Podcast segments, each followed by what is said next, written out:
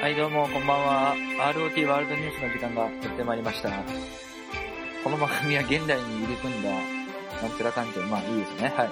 えっと、今日はですね、あの、今日のニュースは、アキラの IMAX が実は今日から、ね、このご時世ですけど公開されてまして、それを見に行った話と、金曜ロードショーで思い出のマーニーになってたんで、その時の思い出話をメインに送ります。はい。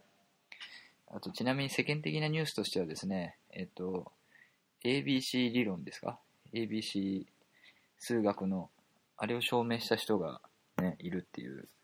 それがもう、めっちゃかっこよくないですか？まあ、ね、すごい 浅い感想ですけど、いや、なんか、で、その、兄弟の教授の人なんですけど、なんか16歳で、えっと、アメリカのプリンストン大学に飛び級で入って、19歳で卒業して、で、31とか2で、兄弟の教授に。だからもう、何、本物の天才ですよね。だから、やっぱね、僕あの、結構天才の話って好きで映画とかでもそうですけど、なんか数学、数学者だったら、映画だと、あまあ、数学じゃないけど、一つあの、博士と彼女のセオリーってやつですね。あの、ホーキング博士の。と、あと、ビューティフルマインドとかありますよね。うん。なんかどっちも好きですね。だから、その兄弟の教授も、ね、癖が強ければ映画にね、なれなるかもしれないですね。はい。まあ、それはいいとして。で、どうしよう。まず、秋、うーん、まずマーニーの話からしますね。マーニーなんですけど、えっとね、マーニー、懐かしいですね。マーニーね、2014年公開ですね。だから、僕が大学2年の時か。でね、懐かしいのは、うんと、その時ね、えーと、まあ、僕の友達でね、うん、友達っていうか、なんだろう、友達か、あの、いちごくんっていうね、人がいるんですけど、この番組のヘビーリスナーですよ。はい。彼とね、まずね、えっと、マーニーの主題歌あるじゃないですか、プリシラ、プリシラ・アンさんでしたっけ？が歌ってる、あの、ね、やつ。あれをね、ツタヤ、六本木のツタヤに、なんかライライブかな？あれ、フリーライブみたいな。今となってあれ、なん、なんのあれだったんだろう？あれを見に行きましたね。あとは、あの、種田洋平さんが、えっと、美術やってるんですけど、その、思い出のマーニー展っていうのがやってて、それはどこだっけ？あの、江戸、あの、江戸の方です。江戸っていうか、あの、台東区あの、両国のとこの美術、あの、博物館みたいな美術館あるじゃないですか。あれなんだっけ名前。江戸、江戸なんとか美術館みたいな。あそこに見に行きましたね。で、その時に、えっと、あの、ジブリの鈴木さんと、その種田洋平さんがトークショーするっていうので、それも行きましたね。なんかそう考えるとめちゃめちゃ熱心、すごいファンですよね。うん。で、今思い出、あの、今でも覚えてるのは、その、鈴木さんとあの、種田洋平さんのやつは、多分ね、あの、なんだっけ、ジブリ汗まみれで聞けますけど、ポッドキャストとかでね。で、鈴木、で、まあ僕ら結構その、ジブリ汗まみれ、まあすごい好きで聞いてて、で、で、鈴木さんがもう、多分あれ生、生鈴木、初の鈴木敏夫生かな？うん。で、鈴木さんがいきなり開口一番ですよ。その始まって、いきなり、寺山修司って言ったんですよ。多分、確かね。この感じで、もう、いや、鈴木さんだなと思って、はい。今の、ちなみに僕はやっぱモノマネとして鈴木さんの真似もできますからね、はい。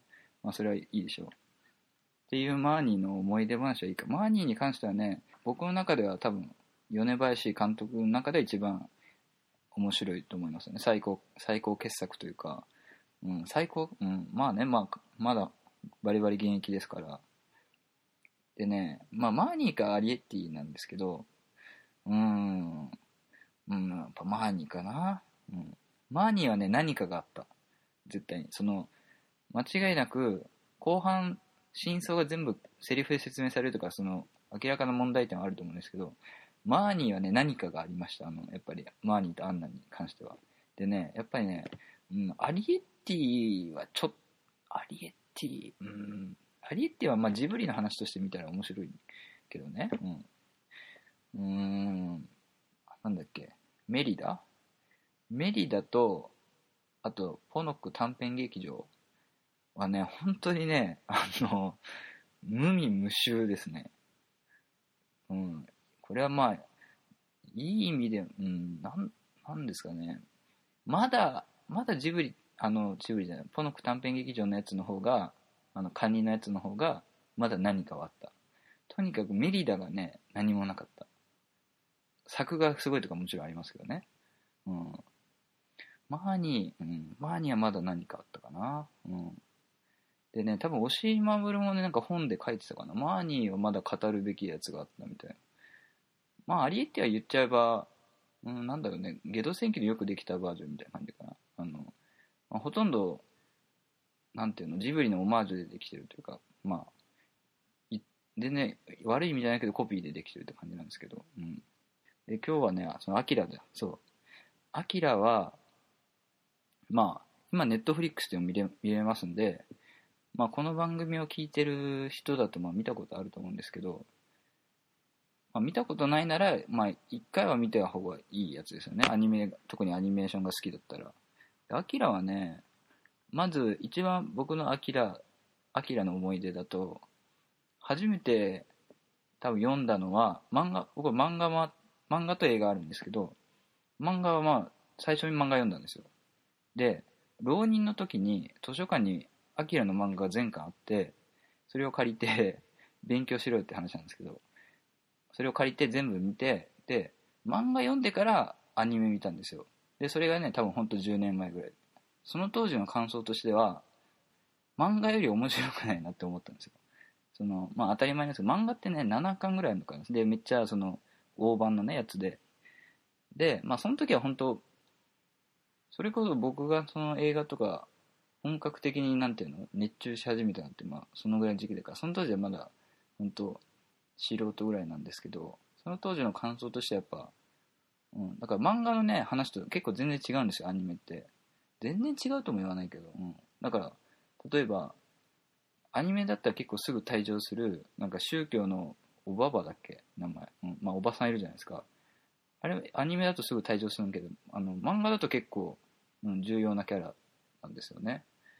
だからその初見の感想としてはアニメのね初見の感想としては漫画の方が面白いなっていうのがあってでてか今回ほんと10年ぶりぐらいにアキラ見たんですけどうんとね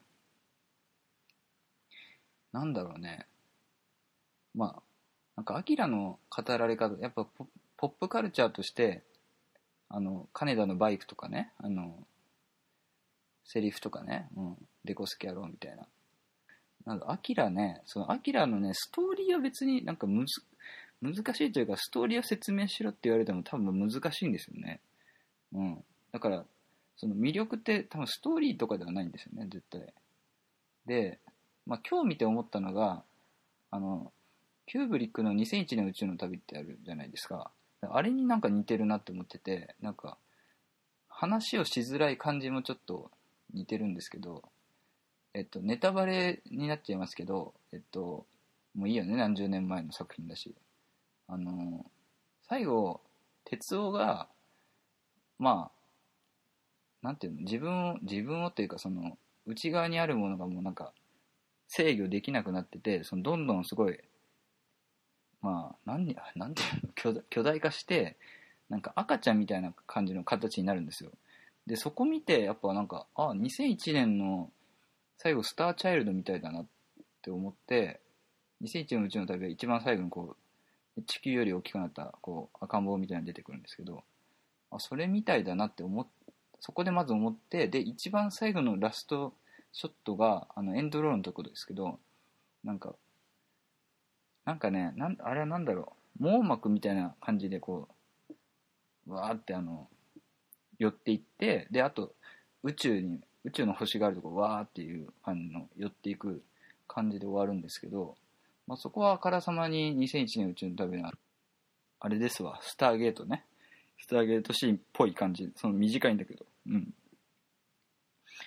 ほら、うん。なんか、今見た感想としては、ちょっと2001年宇宙の旅っぽかったなって。ちょっとむ、ちょっとね、うん。アアキラってなんか、うんストーリー説明するの難しいよね。うん。まあ簡単に言えばなんか、いじめられっ子が、まあいじめられっ子でもないんだけどね。うん。不良、不良たちの一番下っ端がとんでもねえ力持っちゃったらみたいな感じ。うん。ね説明しづらいですよね、アキラの。まあ、だから、一番よく語られるのは作画がすごいですけどね。だから、うん。その、枚数かけたとかね。うん。でね、僕はなんかその、作画でなんか、おっと思ったのは、冒頭に、その、バーみたいなとこで、金田が、あの、あれ赤いジャケットだよね。赤いジャケットになんか、錠剤みたいなマークが書いてるやつ着てるんですけど、そのね、なんか金田が若干こう、何、後ろを見る感じの時に、その服のシワだけがちょっと移動する感じの絵があって、そんなの、そんなのああんま見たことないからすご、うん、そこがやっぱすごいなって思いますよね。うん、具体的なところで言うと。あとはいろいろありますけどね。なんかすごい、ざなんかすごいふんわりした感想になっちゃいましたね。はい。まあでも、アキラ、はい。見たことないのは見た方がいいかな。うん。っていう感じですね。はい。それでは、あ、そうだ。お便りとかお待ちしてますね。えーメールアドレスはですね、えー、ROT ワールドニュース、小文字、全部小文字で。ワールドとニュースのスペルは大丈夫ですね。はい。ROT ワールドニュース。アットマーク Gmail.com です。あと、ツイッターとインスタのフォローもお願いします。では、何でもいいですよ、お便り。なんか実はね、一個感想みたいなのもらったんですけど、それはなんかちょっと、なんか作品を見て語るってやつなんで、それは、はい、近いうちにやります。はい、それではお願いします。さよなら。